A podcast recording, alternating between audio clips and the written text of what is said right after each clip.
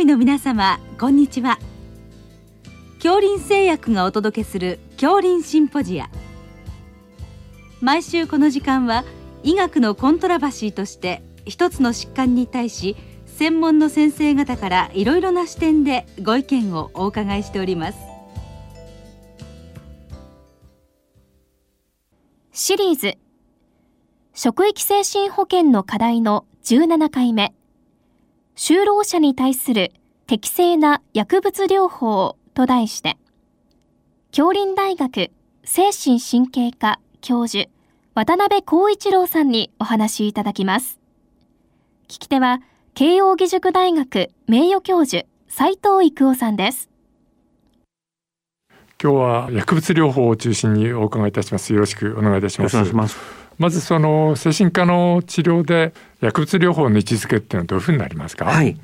まあ、あの精神科治療においては、まあ、とにかく薬物療法は中核となります。あの、疾患をやはり回復ですね、リカバリーにつなげた過程では、やっぱり、まあ、薬物療法だけでなくて、やっぱり精神療法とかいろんな治療法と組み合わせていくことが、やはり望ましいんですけど、ただ、薬物療法は完全にそのベースとなる治療になってきます。で、えー、まあ、患者さんに合った最適な薬物を、効果を最大化、そして副作用を最小化するなど、適切に使用することで、うつとか、イライラ、不安、不眠、そう、妄想など、ありとあらゆる精神症状を軽くすることができます。うん、で、また、薬物療法というのはとにかくあらゆる治療法よりも何よりも早く効果を示すので、まあ、そういった意味では非常にまあ大切な治療法だと思っています。でまた精神科疾患はあの残念ながら慢性に経過して再発することも多いので、まあ、今ある症状を軽くするなくすだけじゃなくて再発を予防することも大切なんですけども多くの疾患においてはやはり薬物療法による再発予防の効果が知られてますので、まあ、そういった点においてもまあ効果意義があるんじゃないかと思っています。はい、あのま薬物療法今とても進歩しているということですね、はい、副作用もまあ少なくなってきているということですね。そ、ね、はい、はい、その中であの働いている人についてのことなんですけどこれまずはどういう考えがあるでしょうか？はいはい。あの、まあ、私が、まあ、例えば働いてる人の定義なんですけれども、仮に働いてて仕事を休まないで、あるいは休んでから仕事に戻った時に、働きながら治療を受けるとしたらどんな薬物療がいいかという、まあ、そういった観点で考えてみますと、例えば眠気とかだるさといった、まあ、QOL に影響するような副作用の少ないお薬、あるいは業務を遂行する上で認知機能を下げず、そして意欲とか集中力を向上させるようなお薬。さらには、やはり1日3回というと飲み忘れたりすることがあるでしょうから、1日1回の服用で済むようなお薬。まあ、こういったタイプのお薬が就労者の方には望ましいんじゃないかと私個人思っております。はい。あの精神科をあの社員の人が受診して、はい、あの時々あの、まあ、休みなさいっていう、まあ、診断書も出てきますけど、はい、そこの今の先生の休む場合と休まない場合のまあ、大雑把なその判別というか、そこはどういうふうにされてます？はいはい。まあ、もちろん、あの、一人一人精神科医で考えが違うかもしれませんけど、まあ、うつ病例にとると、うつ病の方が、まあ、軽い場合はですね、休まない方がむしろいい場合もあったりします。でも逆に言うと、ある程度以上重い場合は休ませた方がいいと思いますし、あとは何よりも仕事がストレスとなっている、えー、場合はそこの場から話すということで、休ませた方がいいんじゃないかと思っています。はい。そういった中で、まず一つずつお伺いしますけど、えー、よく使われると思いますけど、抗うつ薬ですけど、これはどういったものがあるんでしょうか？はい。あの、紅茶は、あの、まあ、ざっくり言いますと、大きく二つに分かれて、眠気の作用のある、まあ、ミルタザピンとおっしゃいますが、まあ、いわゆる鎮静系の薬物。それから非鎮静系薬物と言いますけれども、そういった眠気の作用が少ない SSRI という薬、SNRI というカテゴリーの薬、そして最近出ましたセロトニンサイトリコミセロトニン状態モジュレーター、エスリムって言いますけど、ボルチオキシチンという薬はこういったのがその非鎮静系薬物となったりします。なるほど。まずそれでは最初のミルタザピン、これはどういうことでしょう、はい、ミルタザピンはですね、本当にあの抗うつ作用が強力で、昔ありました三環系抗うつ薬に匹敵するぐらいの効果があります。で、かつ不眠とか眠れないとか食欲が出ないという人にはとてもいいんですけど、時として逆に今度は眠りすぎる、眠くなるだるい、そして体重増加が問題となったりします。うん、なので、家でしっかり休んでくださいと言って休職する人にはとてもふさわしい薬なんですけども、就労継続する人、朝からしゃっきりお仕事をしなければいけない人には、この眠気だるさが支障になることがあるんですね。なので、ちょっと気をつけなきゃいけない薬かもしれません。はい。まずそういうものがあると。はい、それから非鎮静系でいくつかあるわけですね。これはどういったものでしょうか？はい。まずあのご存知かといっても SSRI というカテゴリーの薬がありますけれども、まあ、これはあの不安やうつに関連するとというセロトニンに選択的に働きます。で、うつ病だけじゃなくてですね、パニック症とか脅迫症、社交不安症、全般不安症といったあらゆる不安症とか過食症までにも有効とされています。で、まあ、非常にこう使いやすいので、まず初診でよく使われたりすることがあります。ただ、胃腸症状とか性機能障害とかの副作用があったりしますので、まあ、そこはちょっと注意する必要があると思います。で、えっと、抗薬の中で私たちも不安があるようなうつの場合は大抵 SSR を使うということがあります。そして SNRI というのもあったりします。で、これはセロトニンだけじゃなくて、今度はノルアドレナリンの、えー、まあ、刺激もするんですけれども、まあ、これはノルアドレナリン作用っていうのは意欲とか集中力の向上とか、そしてデュロキセチンというお薬は痛みに対しても効果が証明されてますので、まあ、SSRI プラスアルファが希望という場合はいいと思うんですね。ただ、消化器症状は SSRI と同様ですし、ノルアドレナリン作用しますから、頻脈や血圧上昇と、まあ、いうことが起きたりするのが特徴かと思います。ただあの認知機能にはこの SNRI というふうに考えられています。はい、それ先ほど申しました S リムというタイプはボルチオキセチンという薬が該当するんですけど、これはですね性機能障害とか不眠とかそういったセロトニン絡みの副作用が現在の抗治薬の中で最も少ないとされています。なのでまああの外来初診では非常に使いやすいということです。で認知機能も向上されることから重症な方には効かないかもしれませんけど外来で様子を見ようという方にはなかなか就労者にも向いている薬じゃないかと思っております。はい、あのこの副作用で消化器症状というのが出てきますけど、はいはい、これはあの最初に多いんでしょうか、ね、そうですねそうですね。後ほど後でも続きますか？いやあの大抵最初で大体2週間3週間で収まりますね、うん、で膠着って逆に言うと2週間で効果が効いてきますから、うん、最初に副作用が出て遅れて効果が出てくるのでそれはちゃんと説明しなきゃいけないという私は最初に吐き気で、まあ、嫌になっちゃうそうですねそうですね。なんとか乗り越えるということですね、はい、そうですね。なのでちょっと少なめから出したりとか、うん、あと吐き気止めを最初から豚腹で出すということもしたりしています、はい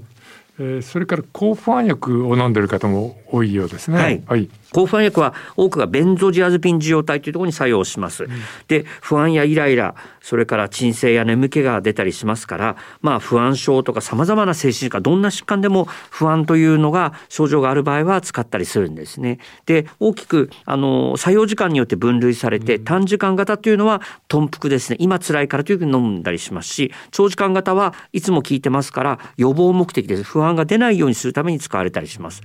で、まあ、抗不安薬がマイナートランキライザーというふうにまあ昔から言われてますので、弱いとか使いやすいというイメージがあるんですけど、うん、まあ、先生方ご存知かもしれませんけども、依存があったりとかですね、記憶がなくなるとか、ふらつきといった副作用がありますし、まあ、何よりも認知機能に影響して、まあ、ベンゾの抗不安薬飲んでると交通事故が増えるといったまあデータも知られてます。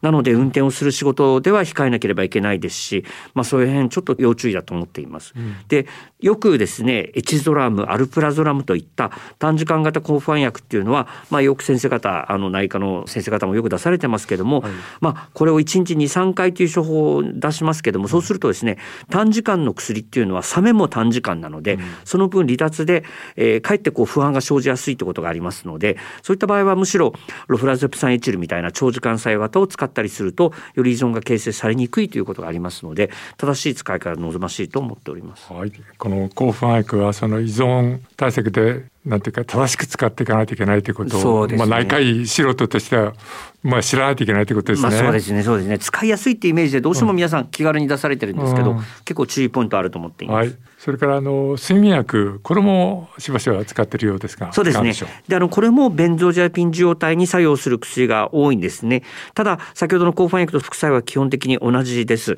でゾルピデムとかブロチゾラムといったこれまた短時間の作用型が安全という誤解されやすいんですけど先ほど来紹介しているような依存性安全性の問題ありますのでここ数年ですねあの2つのタイプの睡眠の体内時計を調節するタイプの薬が注目されています。で一つは睡眠物質であるメラトニンの受容体に結合して効果を発現させるメラトニン受容体作動薬ラメルテオンとかですね、うん逆に今度は覚醒物質であるオレキシンの状態結合を阻害するような、えー、レンボレキサントとかスポレキサントといったこういった薬こういったのが、まあ、ベンゾジデアズピン契約に見られるような副作用がほとんどなく体内時計も刺激するので自然な眠りになっていいというふうに考えられています。で依存性もないですし認知機能の影響が少ないですから就労者には望ましい睡眠薬じゃないかと思っています。はいあのこの睡眠薬の使い方もここ10年ぐらいでしょうか、はい、ものすごく変わってきたっていうことですか？ね、実際に今プロが使う場合には先ほど先生がおっしゃったような新しいタイプのそうですね。薬をまず使うと。そうですね。ということですね。そうですね。あの高齢者あるいは比較的若い人にかかわらずどちらもそうですね。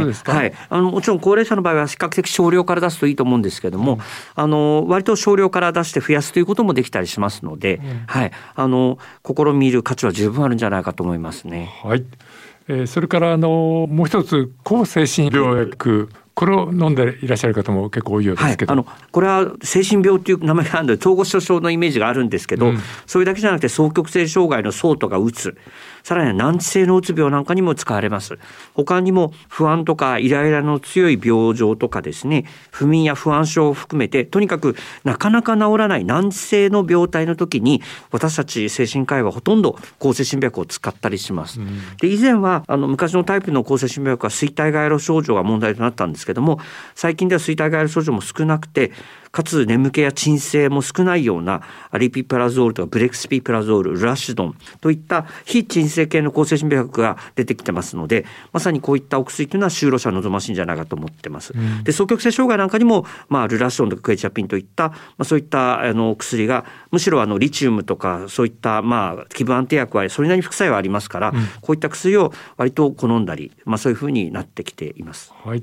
えー、ということで、まあ、さまざまな薬があるわけですけど、まとめていただくと、どういうことになりますか？そうですね。あの、まあ、いろんな考え方あると思いますけど、やはり QOL に影響するような副作用、認知機能とか、それからまあ眠気とか、そういった副作用少なくてですね、やはり1日1回で済む。えー、新しいタイプの薬っていうのはより効果が強いわけではなくてむしろそういったあのニーズに合ってるような薬が新しく出てきますから、まあ、そういった薬が使われて就労者の方が、まあ、あのにとってより望ましい薬が、まあ、投与されて回復に至ってほしいと私個人は思っております。はいまあ、そのようにあの、まあ、どんどん新しい進歩がそうです、ね、精神科領域の薬にはあるということですね。はい、はい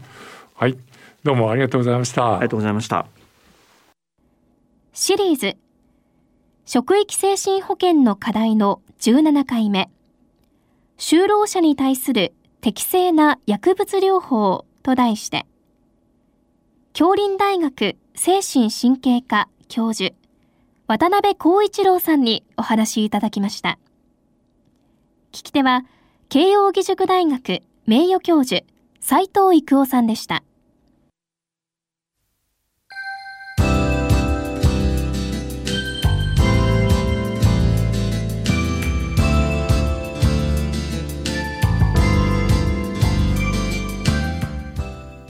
それでは恐林製薬がお送りしました。恐林シンポジア。来週をどうぞお楽しみに。